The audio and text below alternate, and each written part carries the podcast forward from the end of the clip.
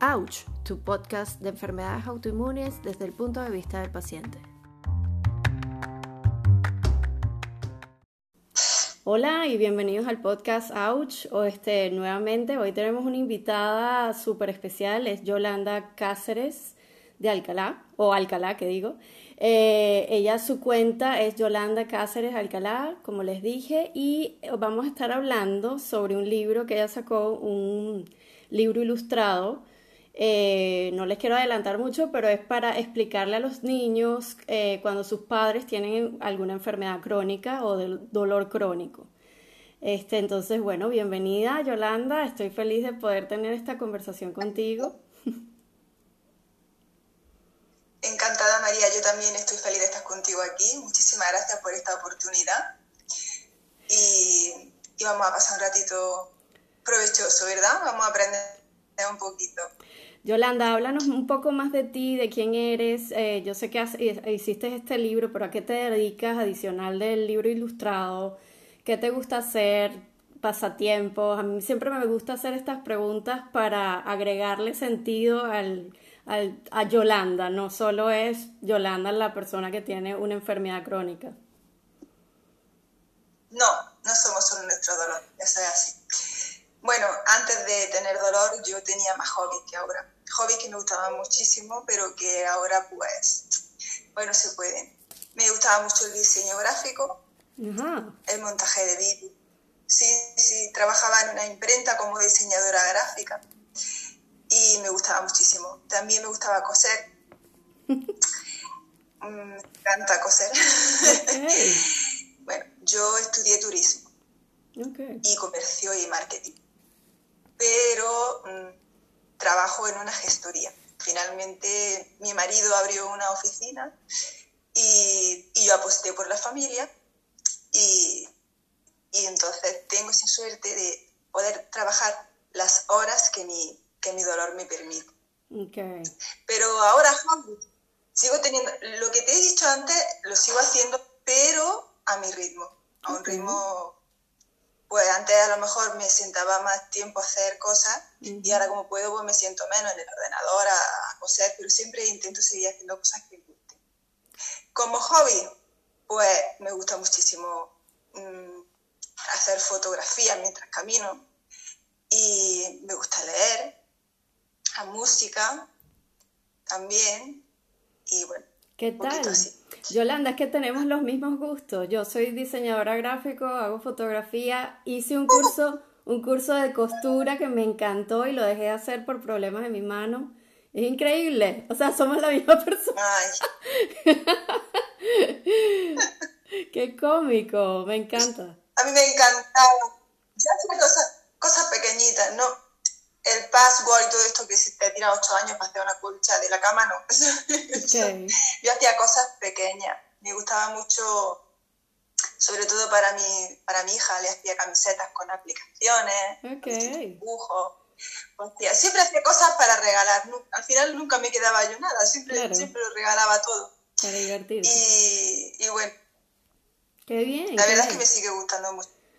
Okay, pues me encanta, me encanta, tenemos eso en común y, fíjate, cada vez descubro cosas que tengo en común con otras personas que tienen aparte una enfermedad crónica. Pues háblanos un poco más de, de, tu enfermedad. Este, es de dolor crónico y también cómo se siente tu enfermedad cuando la describes. Mi enfermedad no es ni muscular ni esquelética, no es vosotros, eh, creo que la revista también está dirigida a personas con artritis, ¿no? ¿Verdad? Sí, sí, porque lo mío es... ¿no? Sí, la mía es artritis reumatoide. ¿La tuya cuál es? Eh, reumatoide, artritis reumatoide, que es autoinmune, pero también es autoinmune, o sea, que no solo se queda en, la, en el reumatismo, sino también tiene la autoinmunidad, que es, es lo complicado. Exacto, sí encontrar un tratamiento especial para cada persona. Bueno, mi dolor es un tipo de dolor por afectación nerviosa. Es un tipo de dolor neuropático. Es un tipo de dolor que aún no tiene cura, necesita muchísima investigación, no tiene cura. Eh, simplemente atacan pues en lugar de la causa, las consecuencias. Y pues tomamos antiepilépticos, relajantes musculares, como es normal, ansiolíticos, porque la ansiedad es algo que aparece en casi todas las enfermedades que cursan con dolor crónico. Y mi dolor se siente como, como una quemazón, como a veces quemazón, a veces una sensación de herida abierta dentro, a veces son descargas eléctricas. Otras veces, yo muchas veces digo, siento una rozadura por dentro, como si me rozara la carne, como cuando te hacen una rozadura en un pie, pero imagínatela dentro, ¿no? Este dolor es un poco, un poco desesperante. Y lo que me hace es contracturar mis músculos.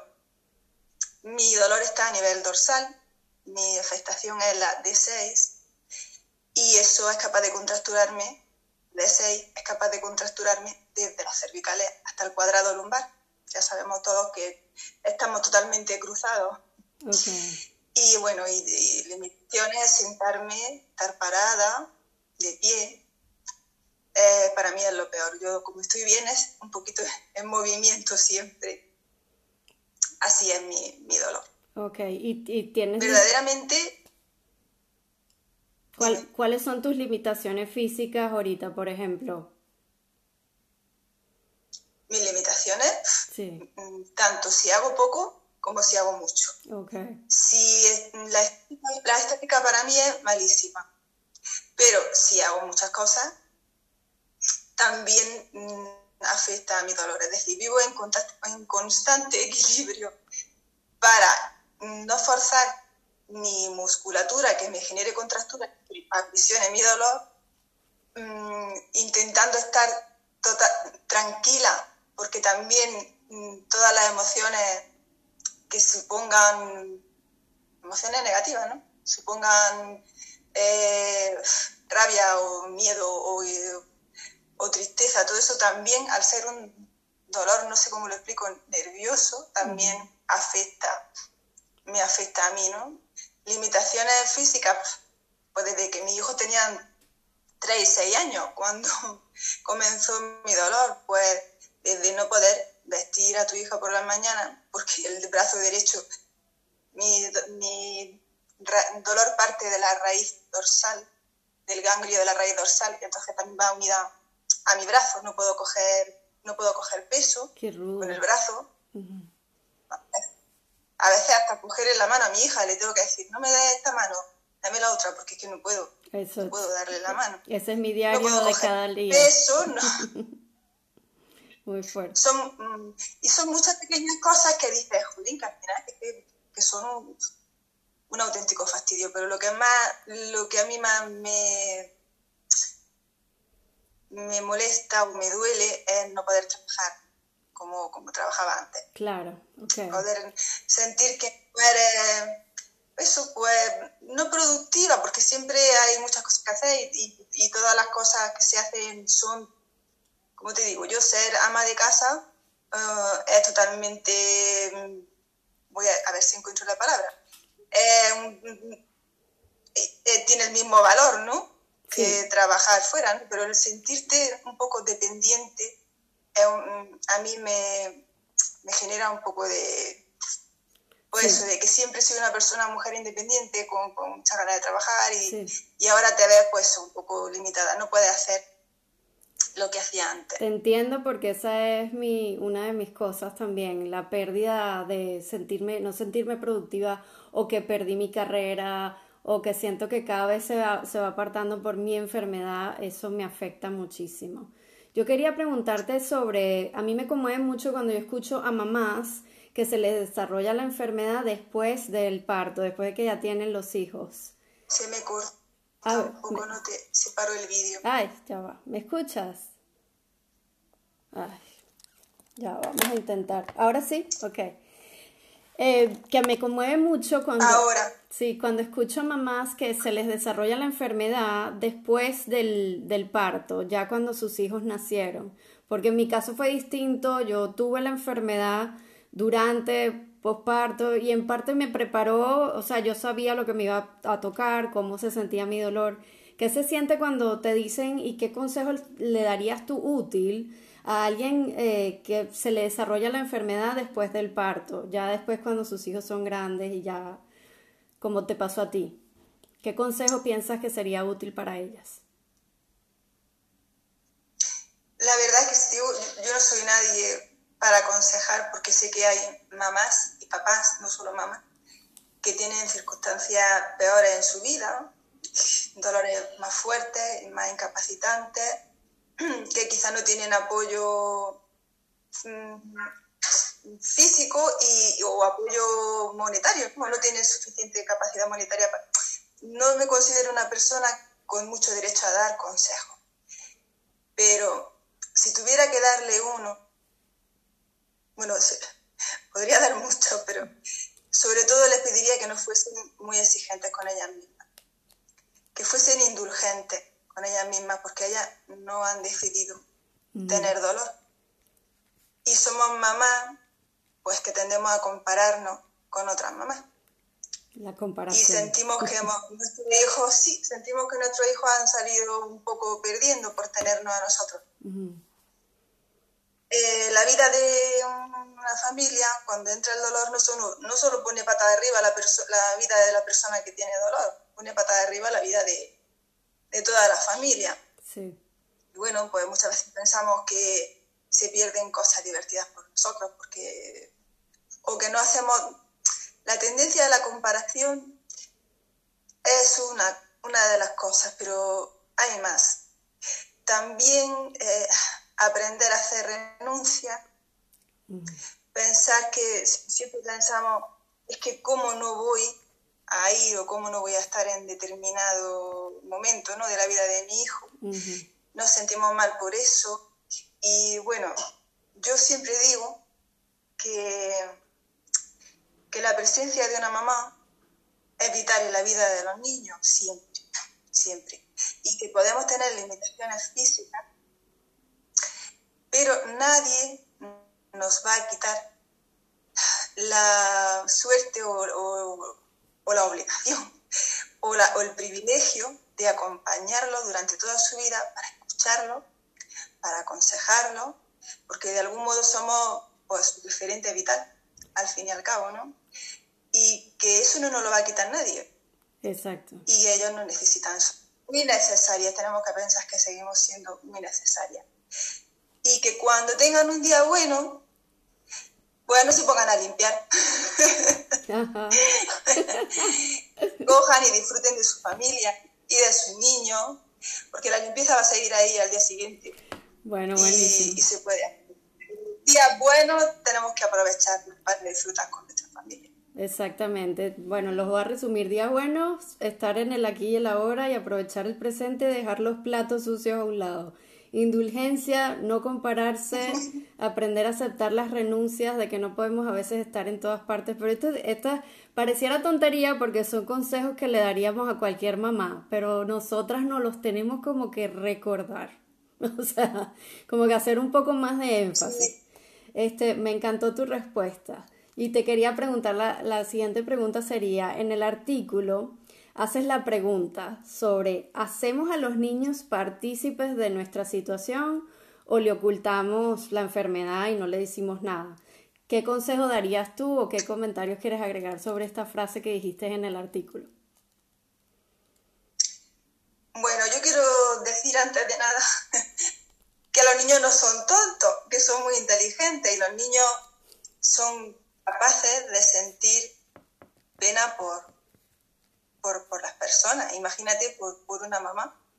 O sentir impotencia porque no, no, saben qué pueden hacer por ayudarnos, ¿no? O sentir inseguridad. Porque si tú tienes un pico de dolor y te vas a tu habitación con la lágrima salta y te encierra allí en tu habitación porque necesitas tranquilidad, ese niño dice qué va a pasar. Los niños necesitan predecibilidad y los niños también sienten miedo.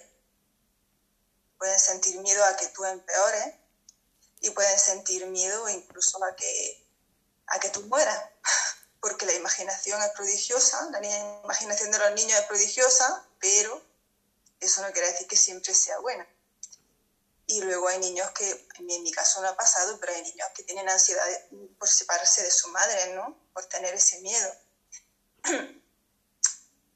Ese círculo de, porque ellos se callan y no dicen nada, pero observan y observan y observan. Mm. Ese círculo de no entiendo e invento, hay que romperlo.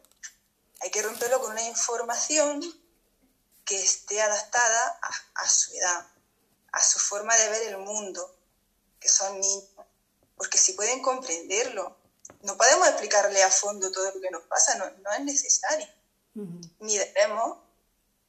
Yo si tengo una enfermedad, que si yo tengo una lumbalgia que me va a durar cinco días, yo no le explico a mi hijo lo que es una lumbalgia, no le hace falta. Yo también intento esconder cosas para que mi hijo no sufra. Pero si se alarga y se alarga en el tiempo, se alarga y, no tiene esperanza de que desaparezca, ¿qué hace? Mm. Hay que, para mí, hay que hacerlos partícipes de una manera que a ellos siempre, a ellos les le beneficie. Exacto. No le vamos a poner, vamos a hacer partícipes para que se sientan tristes ni para que se, sientan más pena por ti. No, vamos a hacerles que comprendan, pero aparte de hacerles que comprendan, tenemos que seguir demostrándoles que su mamá no es solo su don. Entonces, te hago partícipe, me pasa esto, pero no explico a fondo, simplemente lo que ellos necesitan, que no necesitan tanta explicación, un mm. poquito, pero sí poco para eso, para perder esos miedos y esas emociones que que son las que... Mira, cuando me ha dicho antes qué consejo le daría a una mamá, mm, a mí me preocupaba mucho lo que mis hijos pensaran de mí, me preocupaba que recordaran a una mamá que siempre mm, tenía dolor, ¿no? O que a veces estaba triste. A mí eso me duele pensar que mis hijos me vayan a recordar así. Exacto. Pero es que si lo piensas, eso no es lo importante. Lo importante son gestionar las emociones que esos niños sienten por tu situación. Sí, hace poco conocí a Sebastián, que es un chico ya adulto, y me dijo que, porque su papá es el que tiene artritis reumatoide, y él me dijo, es que yo veo a mi papá y siempre lo vi con rigidez matutina, no sé qué, y me dijo algo clave, ese era mi normal. Mi normal era ver a mi papá así. Y me hizo un clic importante en mi cabeza porque mi imagen que yo tengo de mi mamá es completamente lo opuesta a mí, porque mi mamá es muy activa, no sé qué, y a veces hay que quitarnos también esos, esos estigmas que tenemos nosotros mismos porque tu hijo está viendo otra cosa y también le estás enseñando otras cosas a través de tu enfermedad. Es tal cual lo que tú dices. Mm, yo, mm, mi madre bueno, yo también he tenido depresión, ¿eh? mi dolor me hizo caer en depresión. Claro. Y, y, entonces comprendí a, a, mi madre y comprendí a mi abuela porque en mi familia ha habido bastantes mujeres con depresión y hombres. Yo recuerdo que mi madre una vez me dijo, llorando, ella en ese momento estaba en la depresión, me dijo, es que yo no quiero que me recordéis como una mamá triste. Mm. Y yo no me podía creer que mi madre me estuviera diciendo eso porque yo no, yo no veía a mi mamá como una mamá triste. Para que tú veas. Mi mamá tiene muchísimas. No, lo que pasa es que es un momento de la vida, es un bache, ella se sentía así y, y, tenía mucho miedo a eso. Yo no recuerdo a mi mamá una mamá triste ni a una mamá triste. Nuestros niños lo van a recordar como mamá fuerte. Exacto. Cuando sean gran conscientes de de, por todo lo que hemos pasado, de nuestro dolor y de nuestra fortaleza para seguir adelante, ¿van a pensar que somos unas mamás tristes? No. No. Exactamente. A mí me parece también igual incluirlos, ocultarles la enfermedad me parece un poco, eh, es inevitable, eso no se puede ocultar. Ellos no son tontos como tú dices, mis hijas viven mis rutinas y yo las de ellas. Y a mí me parece vital también que ellas entiendan que yo voy al médico, que tomo medicinas para estar bien, que sepan que los medicamentos que tomo no son venenos, para mí eso es vital porque la guerra que hay ahorita con eso es lo contrario y yo necesito que ellas sepan que no, que yo estaba haciendo todo lo posible por estar bien, que me vean hacer ejercicio con mis limitaciones, me parece importante, hacerlos partícipes de tus rutinas, así tengas dolor y que ellos vean cómo te esfuerzas. Eso me parece vital. Todo eso que, que tú dices, igual también notarnos vulnerables me parece importante. Eso que dijiste antes, si necesitas llorar en un momento y que ellos lo vean, eso es vital, porque también se hacen un poco más empáticos, creo yo, más sensibles a que, mira, no, mi mamá no es un superhéroe tampoco, o sea, buenísima, me encantó esa respuesta de... sí, hay que, y luego también enseñarle que buscamos nuestras formas de, de, llevar mejor nuestro dolor. Exacto. Yo me, lo llevo, yo me lo llevo a caminar conmigo. Como te he dicho, a mí caminar me viene bien el movimiento. Pues yo mm, les, les, enseño, esto me viene bien. Yo, mm, hay que buscar dentro de cada uno lo que, lo, de la especificidad de nuestro dolor qué nos viene bien. Y hay que enseñar a los niños que no vale con quejarse y quedarse en casa. No. Ni con ser cobarde y porque me me quedo en la cama. No. Sí, exactamente. Vamos a hacer cosas. También tenemos que ser inteligentes y, muchas veces hacemos cosas sabiendo que detrás viene la factura. Sí. Pero hay cosas que, que sí, que pensan, ¿no? Pero eso, los niños tienen que ver que ante una enfermedad no vale acurrucarse. Sí, tienes que salir. Hay que sacar a eso, y hacer cosas por, por ti, por los tuyos y por, y por disfrutar la vida, porque las personas que tenemos dolor también queremos divertirnos, también queremos disfrutar. Nos venimos arriba cuando tenemos alguna ocasión especial, eh, ¿sí o no? Yo cuando tengo una ocasión especial me vengo arriba, me, me, me mentalizo y la disfruto quizás más que otra persona que no, que no tiene dolor.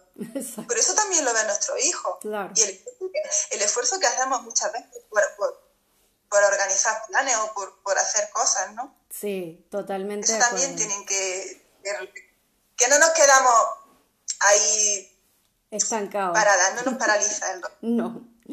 En el artículo que nos compartes, que lo que te motiva a crear este libro de Mi mamá tiene una amiga invisible, es la necesidad de cubrir estas emociones que ya nos hablaste de miedo, inseguridad, impotencia, que, que notabas en tus hijos y que tú querías este, cubrir esas, esas preguntas, esas frustraciones, etcétera, que vienen por tu enfermedad, pero que les estaban afectando a ellos. Entonces, ¿cómo crees que la enfermedad afectó, eh, afecta emocionalmente a nuestros hijos? ¿Cómo crees que esto sucede? Pues como te he dicho antes, mm, ocasionándole esa, esa inseguridad y ese miedo por nosotros, porque somos su somos su, su referente y su, y su somos todo para ellos. Entonces, si mi mamá está mal, qué mal, ¿no? Que mi mamá está mal, qué, qué miedo. Sí, ¿quién me va a cuidar hay que quitarle. Claro, hay que quitarle, hay que quitarle ese miedo. Nosotros por nuestra enfermedad no vamos a morir. Nuestra enfermedad es una lata, está aquí para darnos la lata los años que estemos aquí, pero no vamos a morir. Pero ellos eso no lo saben. Exacto. Mi hija una... Mira, la causa del cuento fue porque Valeria tenía...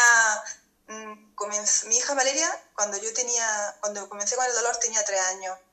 Y ella comenzó hace... Porque el cuento, se, el cuento salió en diciembre del año pasado, pero este cuento mm, tiene más años. Mm, mi hija ya tiene nueve años.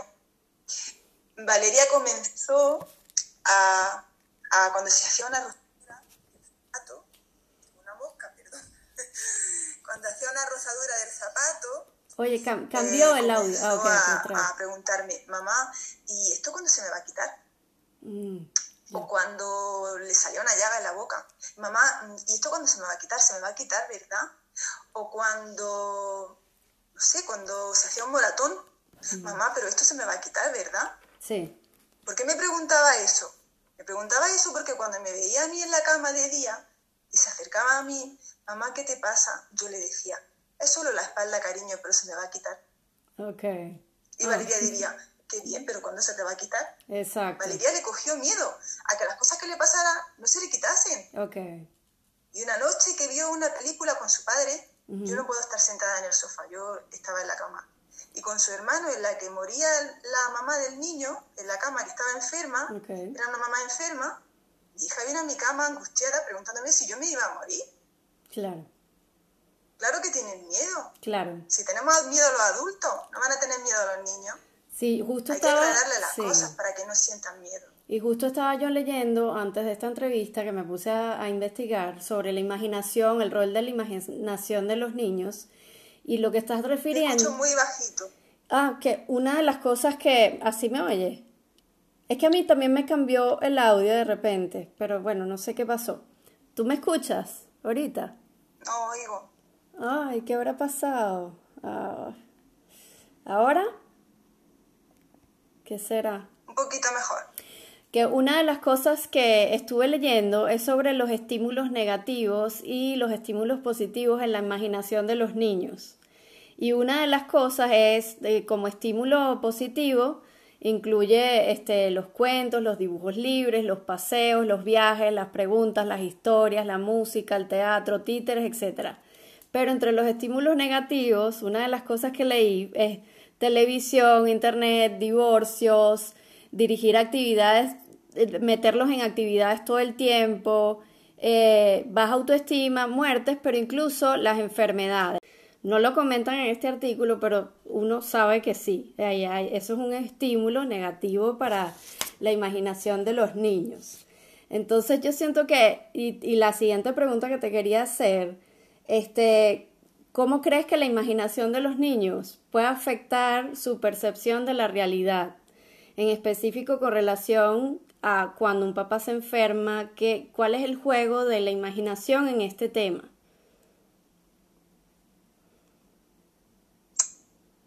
Yo creo que, hablando de, la, de lo que hemos dicho de, de, lo positivo, ¿no? de estimular positivamente la imaginación de los niños, yo elegí un cuento precisamente por esa estimulación positiva. Porque los niños a través de los personajes de los cuentos son capaces de aprender conceptos. Imagínate, el concepto del dolor es muy complejo. Los niños son capaces de aprender el concepto del dolor eh, empatizan con sus personajes y, si os dais cuenta, no sé si yo sé, tú se has visto tu cuento por dentro, eh, es un cuento que no es un cuento triste, ni sermonea, es un cuento con sentido del humor. Y entonces ese fue el, motivo de que fuese un cuento también, ¿no? Una manera de, de, de alguna manera Además, el cuento una sucesión de, imágenes, de, escenas cotidianas, mm, junto con, de la mamá junto con este personaje incordio, ¿no? Y esta relación forzosa entre estas dos personas, pero siempre vista desde el punto de vista un poco humorístico, ¿no? No, no es un cuento que sermonee ni un cuento triste, los cuentos están para mejorar la vida de los niños. Y creo que sí que la estimulación, poner a un niño delante de la tele, lo único que hace es anular al niño. Creo que no, no es una manera de, de que el niño sea un niño despierto, ¿no? Yo creo en eso, más bien en, en que utilicen su imaginación hasta el punto de que, como no sé si, yo creo que si lo has visto, mi hijo no solamente eh, tienen el cuento, sino que tienen a Lola, al personaje, y, ellos utilizan su imaginación y la castigan, ¿eh? y planean castigos para ella. Oh. Es decir, hay que, estimulación, hay que estimular la, imaginación de los niños y, y creí que el cuento era una manera positiva de que entendiesen la enfermedad de una manera que no, que no fuese, no sé, no fuese triste. ¿Y, cómo en la narrativa de este cuento los personajes responden a estas dudas? Por ejemplo, eh, Lola, ¿cómo responde alguna de las dudas y los miedos específicos? ¿Hay algo en específico que nos pudieras contar? Mira, Lola encarna todas las caras del dolor. Okay. Invisible, los niños aprenden que el dolor es invisible, eso es un concepto que para ellos, no imaginario, ¿eh? que me han llovido críticas por eso. No imaginario, invisible. El dolor a veces es invisible. Y los niños son capaces de comprenderlo, porque si tú les dices, si tú, ellos han tenido un dolor de cabeza, y lo pueden comprender, han tenido un dolor de muela o un dolor de garganta. El dolor es invisible. El dolor es caprichoso. Hay escenas en las que Lola dice, aquí mando yo, y hace que mamá no pueda sentarse a coser, como tú y como yo. Hay escenas en que Lola no puede hacer deporte, mamá no puede hacer deporte porque a Lola no le gusta.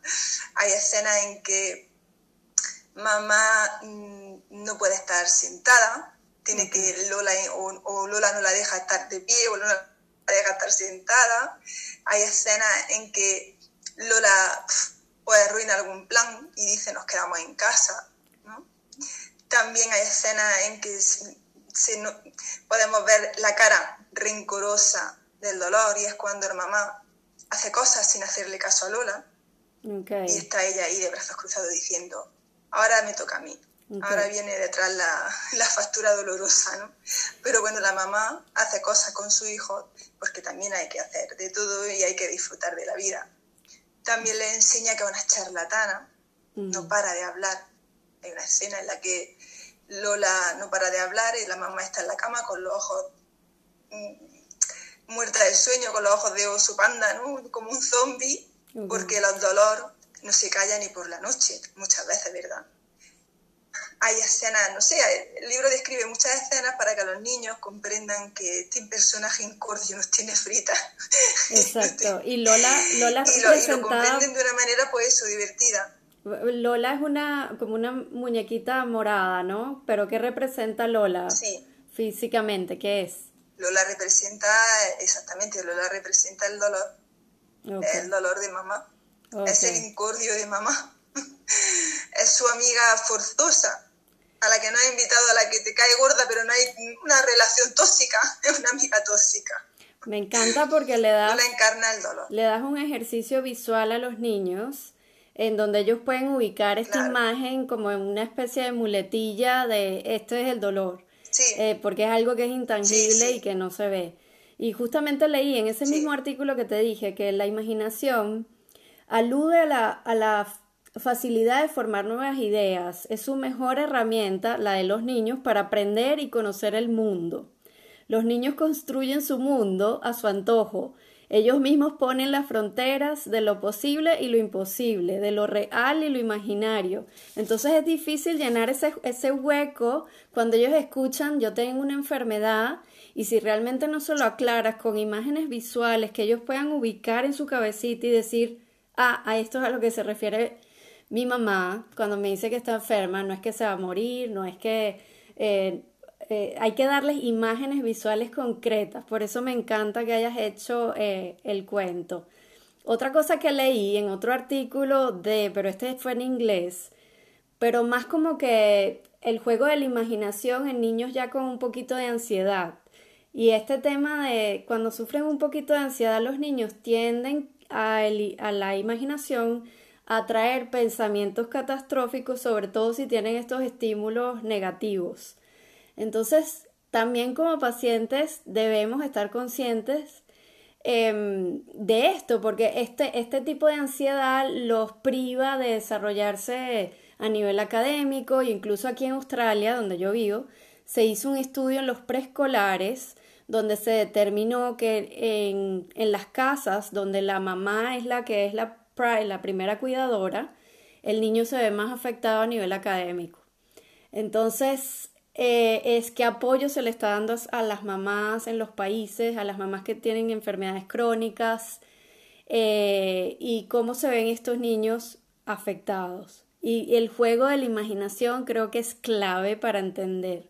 Eh, yo quisiera ya con esta última pregunta, ¿crees que el uso de los libros ilustrados es, la, es una buena forma para explicarle a los niños algo que no es tangible, invisible. Ya sé que me dijiste que sí, pero igualito te lo vuelvo a preguntar. Como, eh, como el dolor crónico es una buena opción como para llenar estos huequitos que ellos tienen de su imaginación y de su creatividad.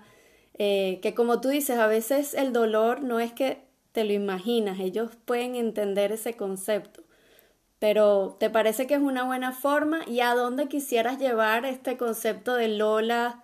Eh, más adelante si quisieras seguir trabajando con ella o piensas hacer algún otro libro? En principio principio no quiero hacer ningún otro libro.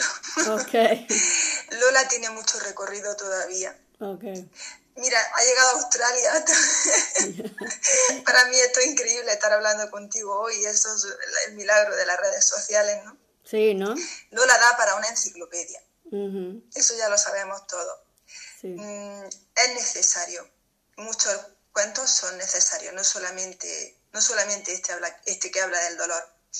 Eh, antes teníamos cuentos de princesas y de príncipes y tenemos que pensar que la inteligencia emocional es algo que ahora se está tomando en cuenta, antes no, pero que los niños de, de hoy son los adultos del mañana y que hay que aprender a, y nosotros todavía, a mí me cuesta, ¿eh?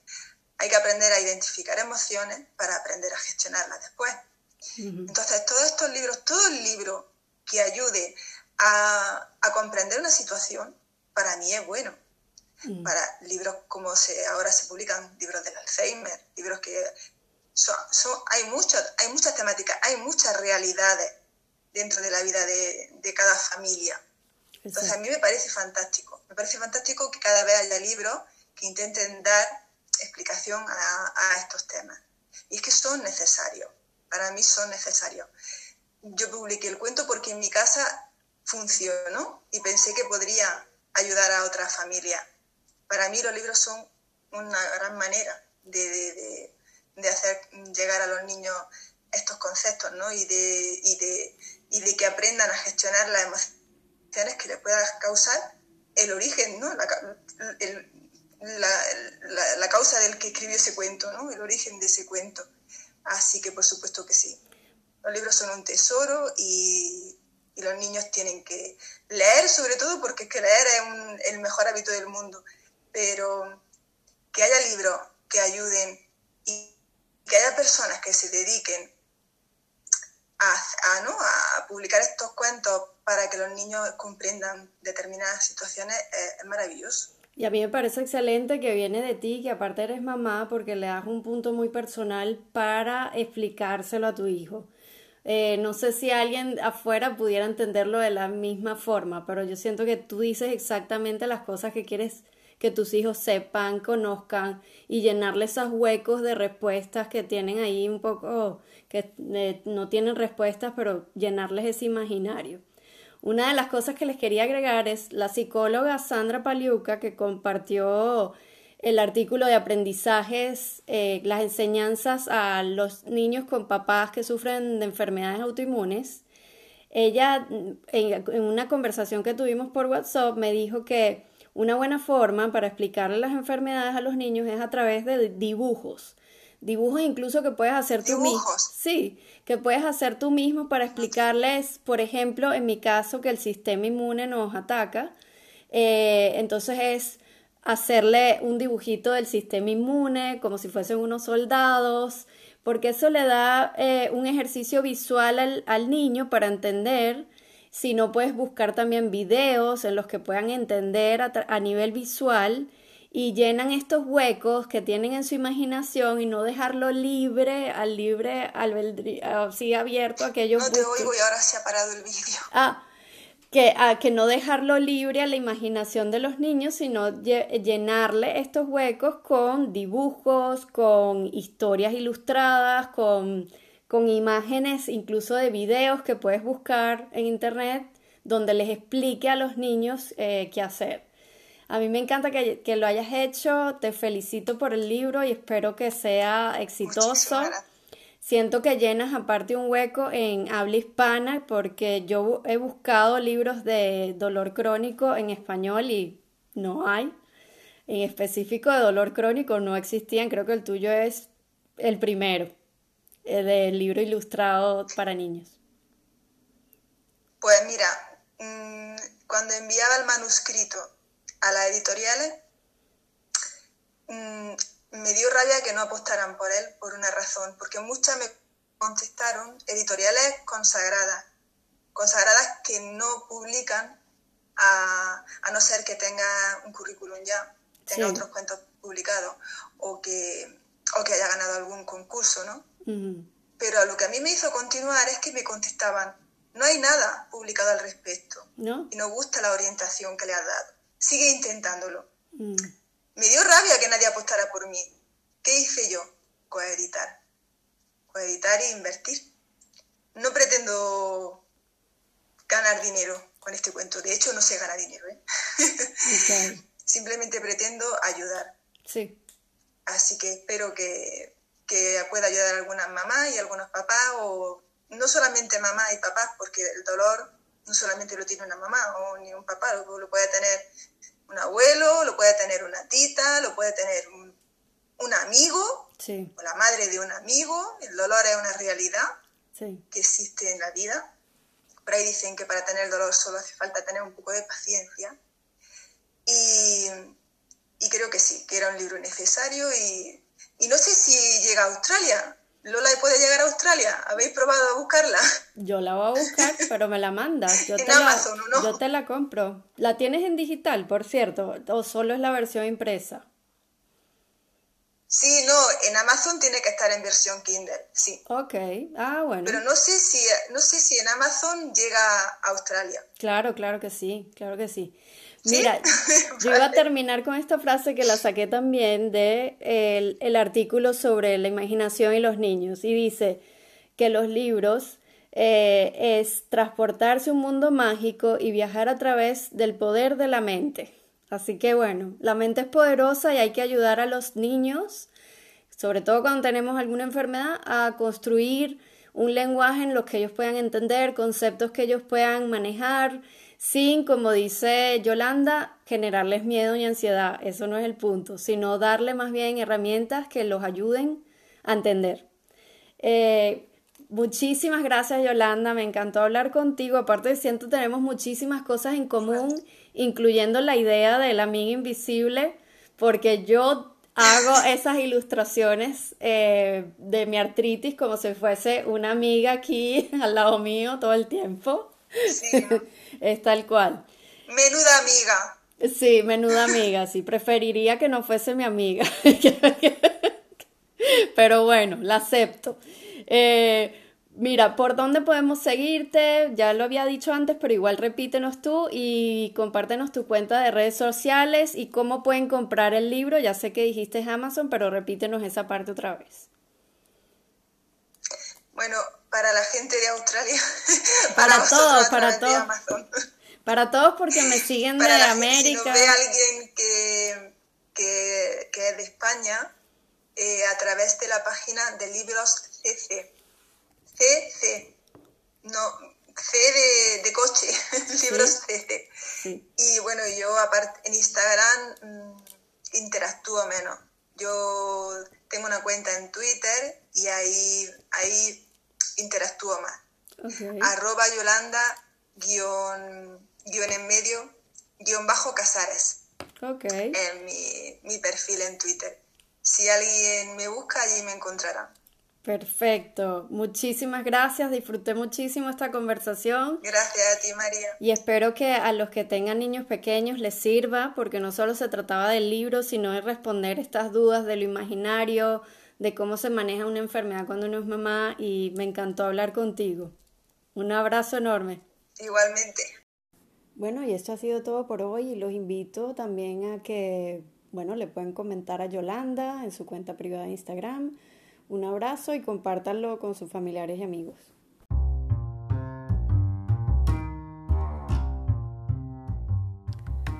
Esto ha sido todo por hoy y los invito a que se unan como colaboradores de la revista o si quieren participar en las conversaciones del podcast, escríbenos a ouch.revista.gmail.com. Siga nuestra cuenta de Instagram en ouch.revista. Queremos saber de ti, queremos saber tu historia. Únete a la conversación.